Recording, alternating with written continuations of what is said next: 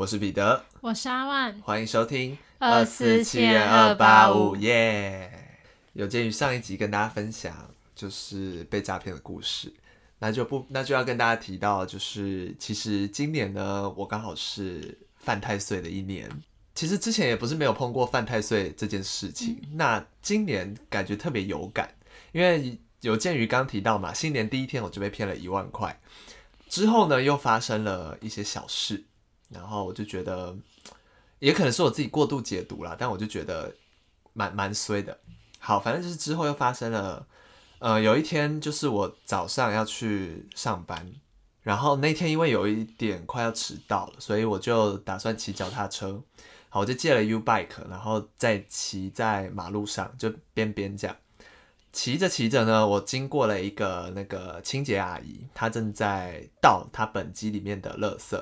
然后他就是倒嘛，他就扣扣扣。接着呢，我骑经过他的时候呢，他突然把他的本机一百八十度往后挥，不偏不倚就打在我身上，直接往我的身敲下去。嗯，然后但是因为我在骑车，嗯，你就跌倒。我是没有跌倒，但是我的手就挫伤，这样。对，然后他还吓了一跳，说：“哎哎哎哎！”然后说：“没事没事，因为我快迟到了，我不能我不能停下来。”对，所以我就带着伤去上班了。就在同一天，那天下午呢？哎、欸，怎么没有起伏？喂喂喂，不会还在犯太岁吧？我们呢？我们录音设备死亡。死亡。好，没事，好可以继续。好，就反正应该对同一天下午，呃，就是我在图书馆，就是整理图书的时候呢，刚好，呃，那一天的业务是要就是整理要报废的书。那报废的书其实量蛮多的，它被所以它就是被排在一个架子上面这样。然后，呃，我那天的工作是要把它们拿下来，然后用麦克笔把那个条码划掉，然后再盖一个报废的章这样。那时候上面的书应该有差不多两百本，然后呢，我就正在处理嘛。处理到一半的时候呢，因为我刚好我旁边的那个图书馆姐姐她还在跟我讲解，就是等一下的流程要怎么样。然后发生什么事了？书架垮了，垮了之后呢，大概有五十本书直接往我脸上砸下来，因为那个书架比我高。直接往我脸上砸下来，那整个书架都往我这里倒。哎，我听起来有点。然后就脸部也脸部也有一些挫伤，这样。好可怜哦。当下我其实也觉得蛮好笑的，因为就是同一天发生了这么多事，我其实已经也不知道要说什么了。书架倒下来是蛮震撼的。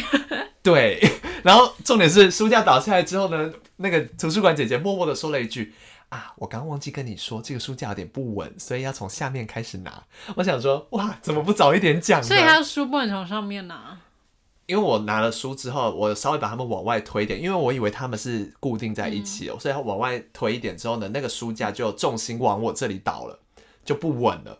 然后，但我不知道这件事，所以还我就看到那个书架啪啪啪啪啪全部打在我脸上，然后就都是灰尘，因为已经认识报废书，所以很脏，然后都是灰尘，我就灰头土脸。还是要坐下来继续报废那些书。哎呀，就是发生这两件事的时候，我就觉得今年的犯太岁真是有感的，因为这件事发生在就应该就发生在一个礼拜之内。然后我就觉得也没有逢九啊，人家不是说逢九会衰吗？但也没有逢九啊，就是也是一个普通的犯太岁。我不知道哪里出了问题。但我觉得人就是每天或多或少都遇到衰事，只是你那天刚好同一天遇到。对，然后我就可能觉得，啊、哦，我知道可能是我自己有点过度解读这件事情，嗯、就是我把犯太岁跟我说遇到的随时全部连在一起对啊？但就会有一种移情的那种感觉。对对对对，但总之就是我已经去安太岁了。嗯、没关系，我之前过年前头也是撞到马桶，还不是好好的，我还立刻去吃牛舌饼。想说，我觉得那是归咎于你这个人比较特别。而且有些撞到水箱，哎、欸，我不知道有没有在节目里分享过，好像有、欸，哎，先撞到马桶水箱，然后撞到马桶，超痛的，我以为脑震荡，给头超晕的。有，你应该有分享过。下一秒想说肚子饿，就是牛舌饼。因为我们好像有在节目警惕大家要有脑震荡的风险。很好笑。对。啊过年前总是会有一些小事发生，就是可能去年一整年都还算顺遂，但可能有些累积的额度会在最后一刻爆发，我猜是这样子啊。对，反正总而言之就是受了一点小皮肉伤这样。哦、那你知道人在就是有点衰的时候，会特别喜欢做一件事，就是去看一下运势。对，因为我不用特别衰，每个礼拜一早上八点准时看。好，反正我觉得人衰的时候，我衰的时候，我都会去看一下运势。刚好最近就是有一些呃，比如说唐綺阳老师会有一些星座运势解析，跟呃，好，我先讲唐綺阳老师的解析，他就是说，呃，摩羯座新的一年呢，是你在前一年种下的因，这一年要得到果了。不论是好的果或是坏的果，你都要自己承受了。然后我就仔细的思索了，我去年有没有做什么坏事？我想一想，你去年还好吧？应该没有做什么坏事。我去年也是蛮努力、蛮认真的。应该是没有吧？对，就希望希望希望没事。然后呢，他又说，呃，哎，他说什么？Hello，Hello。Hello，哦，他说摩羯座新的上半年了，上半年，呃，他说你要开始思考，有一些你一直在坚持的事情，是不是还要继续坚持了？然后这时候就想说，你会有点代入感，不会是要我转行了吧？就是我现在在当兵已经很焦虑，就是没办法做这，没办法演戏或干嘛之类，难不成就是当完兵之后还要直接转行吗？然后就想说。也可能是别的事啊，只是我没想到之类，嗯、对，就姑且就算了。然后呢，那几天在滑 IG，我又滑到那个日本，好像会每一年都会把三百六十五天的生日排做一个排序，这样子。你说运势好坏？对，运势好坏。那我今年是排名在两百多名，但是比较后段班，算偏后段班。然后他给出的评价是发展的一年，所以我就觉得，嗯，应该是还有。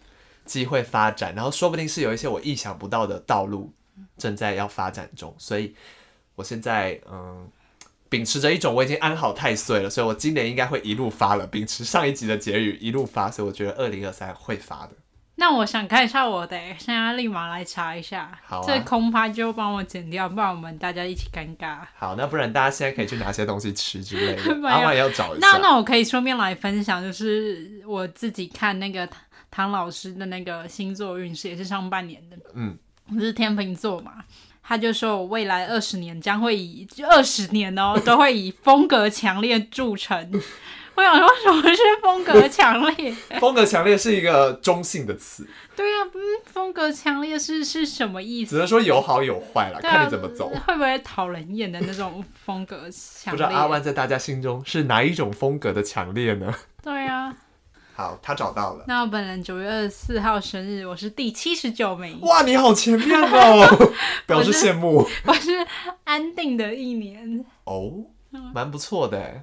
那在 bonus 跟大家分享，我本人就是在谈恋爱的时候才会很喜欢看星座运势，而且是看对方的星座吧，自己跟对方 的。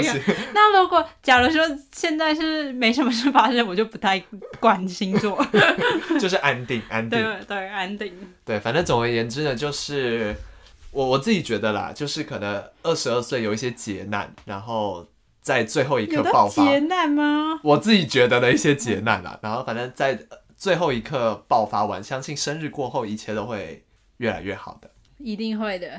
人人生很难，但日子还是得过，好像没有比较好。而且这句好烂的一句话，还以为是很厉害，但其实蛮烂的。没有，我想不到更好的。好，那这个的话我来分享，但我分享就是很琐碎的饮食习惯。好。就是呢，上礼拜因为吃了一个晚餐，所以跟家人就是有点觉得哦，这方面没有很合。这东西呢叫自助餐，嗯，那自助餐呢就是我们会拿着那种盒子嘛，然后去装自己要的菜。那我本人呢就是非常讨厌就是汤汤水水混在一起的一个人，哦、我痛恨这件事，我恨死了。而且这里就是，就我们一般吃完饭不是会。就是拿那个碗再去装汤嘛，嗯，就如果我碗里面有汤汁，我会拿卫生纸把它擦干，或者是就换一个碗，嗯，我就非常讨厌，就是比如说我吃一个炒青菜，然后炒青菜汁流到我喝汤，混在我喝汤汤里，我就 大发雷霆。有他现在在我对面大发雷霆。对，然后反正那时候我妈呢，因为我妈就会帮我们全家人买晚餐，然后那天她就说她要去买便当，她就说她去洗个头，然后顺便买便当回来，我就说好。然后我就在家里等他，然后等了一阵子，他就带了晚餐回来了。因为我以为他说便当，那就是买那种我们三格的什么之类的，呃，就是我对对，我们以为是芙蓉便当，因为他洗头的地方其实离芙蓉便当蛮近的，嗯，就他买的是自助餐。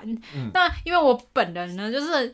就很讨厌那种汤汤水水嘛。他那天买了一个就是那种卤肉，有汁，有汁，对，炒那种五花肉有汁，然后丝瓜有汁，最多汁的。勾芡的那种鱼，就是那种有点我不知道怎么形容，就是稠稠的鱼，稠稠的。对，然后。呃，再来第二点，我非常讨厌吃那个鱼，因为我不敢吃那种鱼，我真的很讨厌。我这就是你 又是一个个人问题。对，反正那是我个人问题，我可以避开不吃那个鱼。但是第四个，他选蒸蛋有汤汁，然后我记得还有一些会出水，反正他就把一些全部都有，每一道菜都有水，没有一个是干的，然后全部都，而且他是压到极致哦，就是那个便当盒就是。不是那种很大格的，他就是把那些可能五到六道菜，五道料五道菜压成一道菜。对对对，他就是很紧绷，他们好像真空过了，就是抽那个空气。对对，那空气已经被抽干了。然后反正我现在要做起来，我要做好讲，我就很生气，我就觉得这样怎么吃？就是那个菜都已经不是原本的味道了。对对对对对。然后就很愤怒，然后而且我就觉得我妈根本不了解我，因为我根本不喜欢吃那道菜，她都以为是。我就是最爱。对，然后可是我反观我爸自己一个人吃一个便当，也是我妈帮他买的。然后他的菜看起来多漂亮，他的菜有那种切好的切片的卤豆干，然后还有那种就是糖醋鸡丁，反正就是我都是我爸喜欢吃的，完全就是符合他的口味。那我这时候就觉得我妈不了解我，然后就带着钱份额去我们去买炒米粉。不是不是，这家没有任何人了解我。他们根本不知道我讨厌吃那个鱼。这个故事结束的好没魄力哦。人有魄力啊，就是情绪情绪勒索。我在觉得炒米粉真好吃哎，因 为啊那家四神汤三十块，很便宜，然后蛮哎四十块，然后猪肠超多的。我也好认真的在跟我讲这一段呢。你觉得我有猪肠脸吗？如果陪审团来看，就是陪审团常常说那个臀比有什么什么脸，空露脸什么的。我觉得你有哎、欸，现在有。现在假的？因为我没化妆。对。有个靠腰的。你喝四神汤，一切都好合理，我不知道为什么。那四神汤很好喝，真的。我要说很好喝，好。然后反正这种就是我妈那时候有为此跟我小争执，就是我买那么多菜，你为什么不吃？我说这样已经不能吃了。反正我人生中就是很讨厌这种汤汤水水集结在一起。这点我反而还好哎。真的假的？我超不行，可是我可以接受咖喱饭跟饭在一起，因为他们混在一起是合理的味道，因为饭没什么味道啊。哦。可是他今天把所有很有味道，哦，你是不是不喜欢东西搅在一起？我，对啊，我觉得那样。卤肉饭你也不喜欢搅在一起，对不对？我，我只是纯粹是觉得会掉会掉掉桌上都是。哦。所以就省麻烦，就是酥皮浓汤我也很讨厌，就是桌上都是血血，我觉得很脏，所以。也不是说大家不能这样吃啊，他个人有个人。因为我个人就是喜欢把所有东西拌在一起。我不行哎，韩式拌饭我可能会拌在一起。那不然呢？维力炸酱面我可能会拌在一起。那就得拌。不知道，我不喜欢那样菜，菜就是。可是我觉得你刚你刚你妈跳的那几样是有点过分了，因为那每一样都有汤汤水水。而且那个丝瓜水是哦。最多的那种，而且他们全部都被压扁，你知道吗？就是压到极致，压成一个方块。而且你知道，看到那个菜，再看到我爸变的，他们就摆在旁边，有一个比较。对，你会觉得为什么妈妈不了解我，不喜欢？为什么爸爸吃的东西那么精致？对，然后我为什么要跟我妈就是吃一些大杂烩？然后反正有时候我都觉得在饮食习惯上我不受到家人的尊重，不是因为有一次也是自助餐，从此以后我我我在此发下毒誓，我再也不跟家人一起吃自助餐，因为他们不了解我。有一次我晚回家，好像加班吧，然后我妈就留了自助餐给我，你知道吗？那个饭只有两口，真的是哦，而且是两口，是你要非常小口的两口，然后每个菜都只有一口，蒸蛋一口，炒青菜一口，然后肉一口。然后就弄到那个自助餐的小的纸碗里面，然后一半不到。然后我妈说：“你今天晚餐吃这个。”然后我说：“这是喷吗？”是在施舍我吗？对对对对对，我就超不爽的。老娘不是没赚钱，好不好？然后我就觉得太过分了，他们不尊重我的饮食习惯，还不让我吃饭。也不尊重你的分量。对啊，真的很不，就是那个。然后我妈自己都哑口无言，她说：“嗯，她一般看起来好像真的有点少。”她说：“你再出去买啊。” 然后反正在就是跟家人一起住，有一些摩擦，需要彼此磨合。即使你我已经跟他们生活了二十多年，还是需要磨合。当下很气，但现在讲起来都很好笑。没有，我没有觉得很好笑。我觉得 那可能我觉得很好笑。我觉得这是一个很严肃的议题，整段都超不严肃啊！很严肃，这很严肃。而且各位听众知道，他刚刚讲故事之前，其实已已经有点意兴阑珊，就瘫坐在那。他一开始讲这个故事，直接给我站起来，准备要站起来讲了。我哪有意兴阑珊？乱讲！你不尊重我的录音的习惯。我们需要磨合。不尊重我，发疯。好了，总之就是新的一年，我们就是也要尊重彼此的。啊，那我们现在深呼吸，冷静下来，来听听今天的案件。好。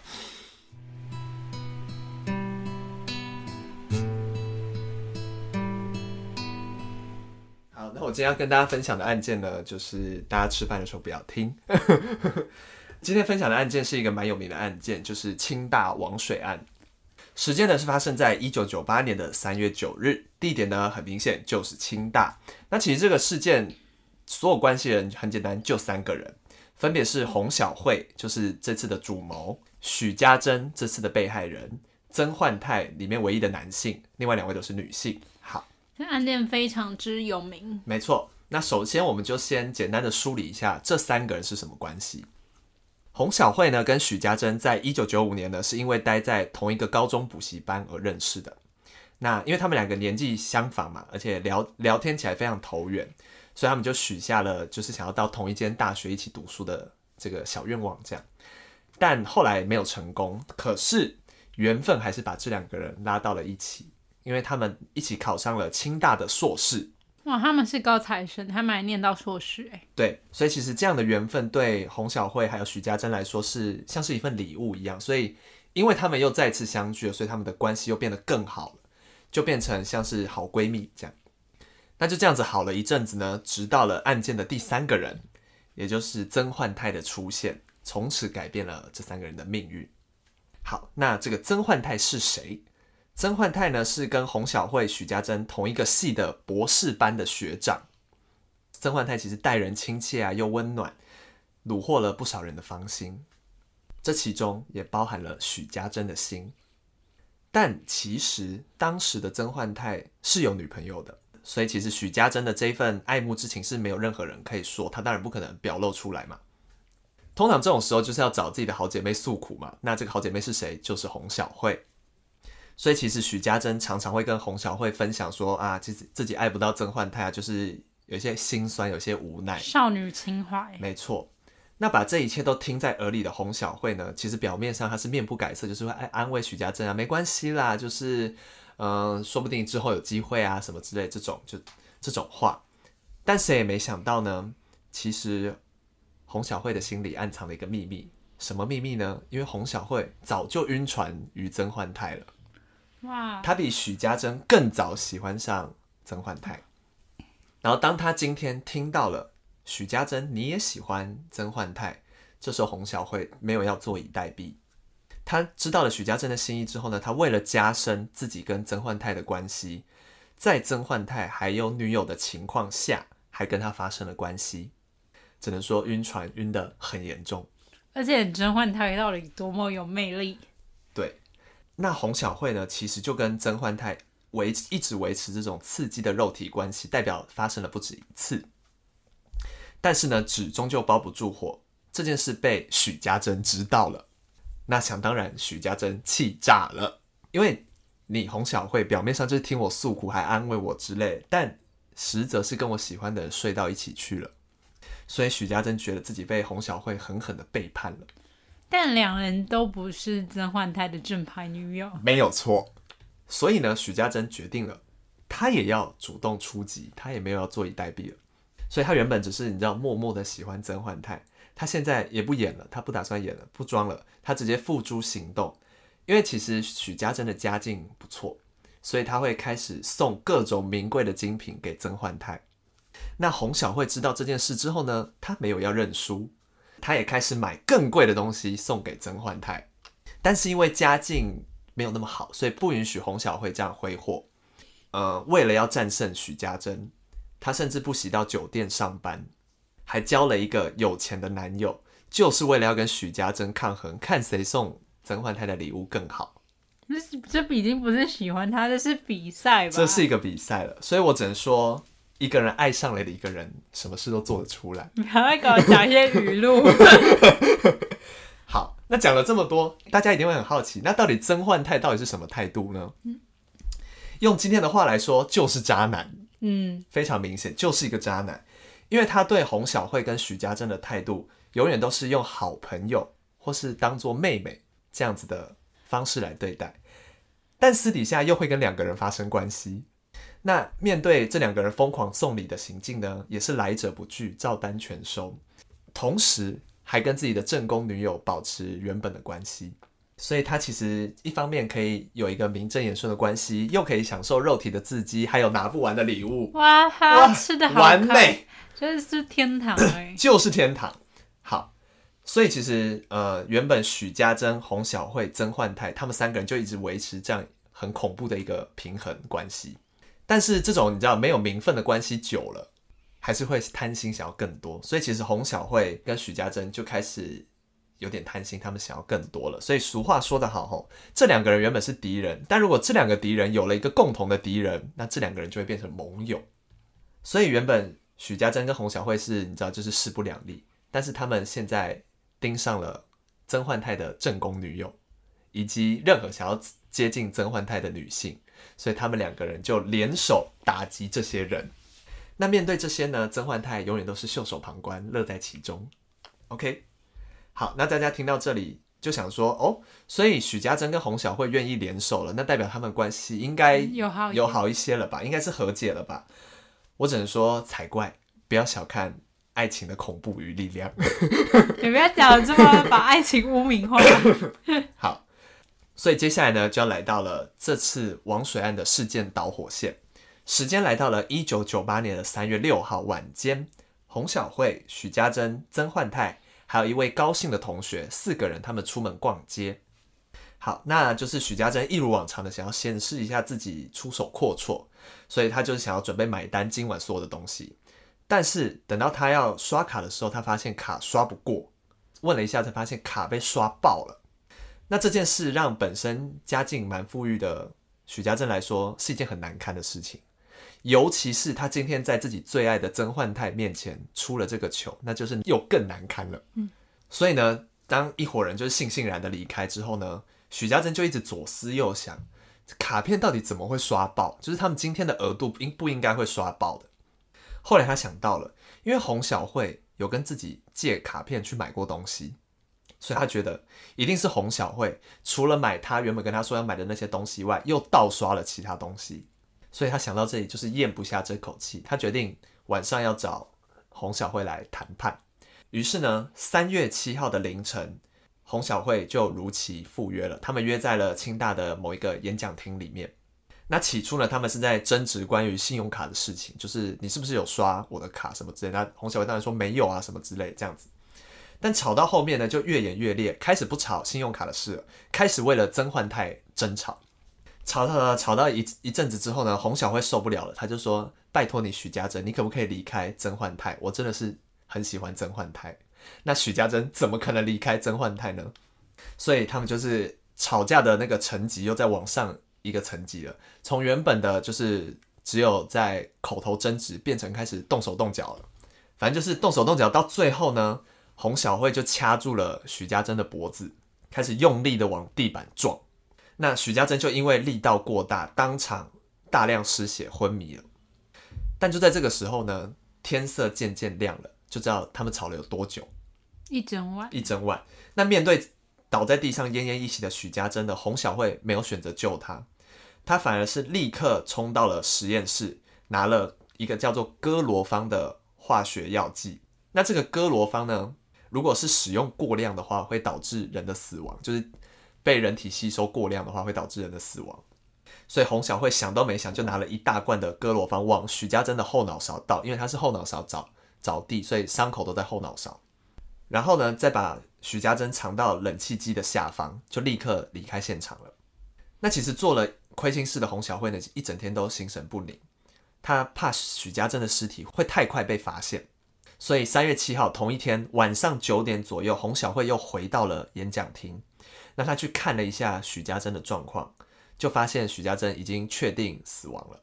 发现许家珍确定死亡之后呢，洪小慧并没有因此松一口气，因为他心想不可以让许家珍的身份太快被认出来，所以他又快步回到了实验室，拿了硝酸、盐酸开始进行调制，最后呢，调出了腐蚀性极强的王水。他就拿着王水回到了许家珍的尸体旁边。起初呢，他先倒在了许家珍的手上，倒了一点点，然后王水就立刻起了作用，就腐蚀了他的手臂。呃，洪小慧就发现哦，可以行，可以用之后呢，他就直接开始在许家珍的身上到处乱倒，全身泼洒，尤其是他的脸。那在确认许家珍的面部已经被腐蚀到完全认不出来之后，他才停手。那就到就在这个时候呢，泼完之后。也有可能是为了陶醉，那也有可能是人在没有退路的时候会开始意识到一些事情。洪小慧决定把这个罪名嫁祸给曾焕泰，他就拿出自己跟曾焕泰发生关系时使用过的保险套，然后就丢在了许家珍的尸体旁边。对，为什么他会留着保险套呢？这也是一个问题。好，那他就是想要营造出曾焕泰奸杀了许家珍的迹象。然后就匆匆离开了。那想当然，许家珍的尸体一定很快就被发现，因为在清大，而且是演讲厅，就是大家都看得到。所以在两天后的三月九号，因为恶臭就被人发现了。那起初警方因为这个尸体的面部毁容，所以比较难辨识这个身份。但是很快就调查出尸体的身份了，就是许家珍。那因此在调查许家珍周边的人一些关系人的时候呢，当然就调查到了洪小慧跟曾焕泰。虽然说现场留有曾焕泰使用过的保险套，但是尸体并没有被强奸过的痕迹。嗯。而且在根据现场的基证研判，凶手比较有可能是洪小慧。为什么？因为在许家珍过世之后，还有人用许家珍的名义发过 email，然后也用过许家珍的信用卡，就是洪小慧有做过这件事。要营造出许家珍还活着，那在警方更在现场更仔细的搜证之后呢，就发现了洪小慧的指甲碎片。那应该是因为洪小慧跟许家珍在打架的过程中太用力，太用力断裂这样。所以呢，警方就带人到了洪小慧的住处搜查，果然找到了一双带血的拖鞋。那个拖鞋的鞋印跟现场的鞋印是吻合的，那真相就很明显了。所以洪小慧就被以杀害许家珍的罪名给逮捕了。那被捕之后呢，洪小慧很快就承认了犯行。警方在深度调查之后呢，才发现这三个人之间有这种扑朔迷离的爱恨情仇。因此呢，洪小慧跟曾焕泰都遭到了清华大学的退学。洪小慧也被依杀人罪、毁坏尸体罪被判了十八年有期徒刑。此外，还要赔偿许家珍的家属两千四百一十七万元。那洪小慧呢，就在一九九九年的一月入监服刑。最后，在二零零八年的十二月三日假释出狱了。出狱之后的洪小慧呢，就回到故乡定居。之后呢，受到出版社的邀请，担任外文翻译的工作。而我们的渣男曾焕泰呢，则在被清大退学之后，就去国外留学了。学成之后回台担任电脑工程师，结束了这一切的故事。哇，我没有听过他们之后的经历啊，我只有听到就是被判刑，就是案发而已。就是这两个人现在都。活得好好的，还蛮体面的感觉。对，但我只能说，爱情真是一个可怕的东西，真是可怕。我嗯，就是应该最后也不是爱情，是自尊心啊。对，我觉得有自尊心，就是怎么讲，很常会听到那种什么呃，就是学历很高的人，但是情商不高，情商很低。我觉得今天有有一点就是这种，嗯，这种概念，就像那个有一个什么台大的，就是刺杀他女友很多刀的。哦，那个案件，很有名。对，就是一样是，就是学历真的不代表一切。你要有学历高，你情商也要高，你就会更让人敬佩。对对对，就是这两个东西，我反而觉得情商高的人会更值得大家学习嘛？应该情商高的人其实会在外面你遇到事情的话，你比较可以乐观看待，跟做出比较正确判断。对对，所以就是今天分享这个案件，除了是这个案件很有名之外，此外就是想跟大家分享说，爱情这种东西不是只有，不是只能爱一个人，你懂吗？就是这个人不行，还有很多人。对，就是这个人不不行，代表你跟他不适合。对对对对，就是不要为了那个叫什么，为了一棵树放弃整片森林。对我 多气，对，不要生气。好，前面分享了今天情商不高的故事，因为自助餐混在一起就大生气，不应该，不应该。对，其实这是一个反讽啦，这一集是一个反讽。情商太低，以后自助餐要自己去买。对，或是去买炒米粉跟四神汤。我也没有，那真的很生气，只是去买炒米粉，我觉得有一些戏剧效果啊，有一些戏剧效果。啊，夸大了，夸大了。对，反正现在在说服自己不是情商低，明明就气得要死。情商很高的。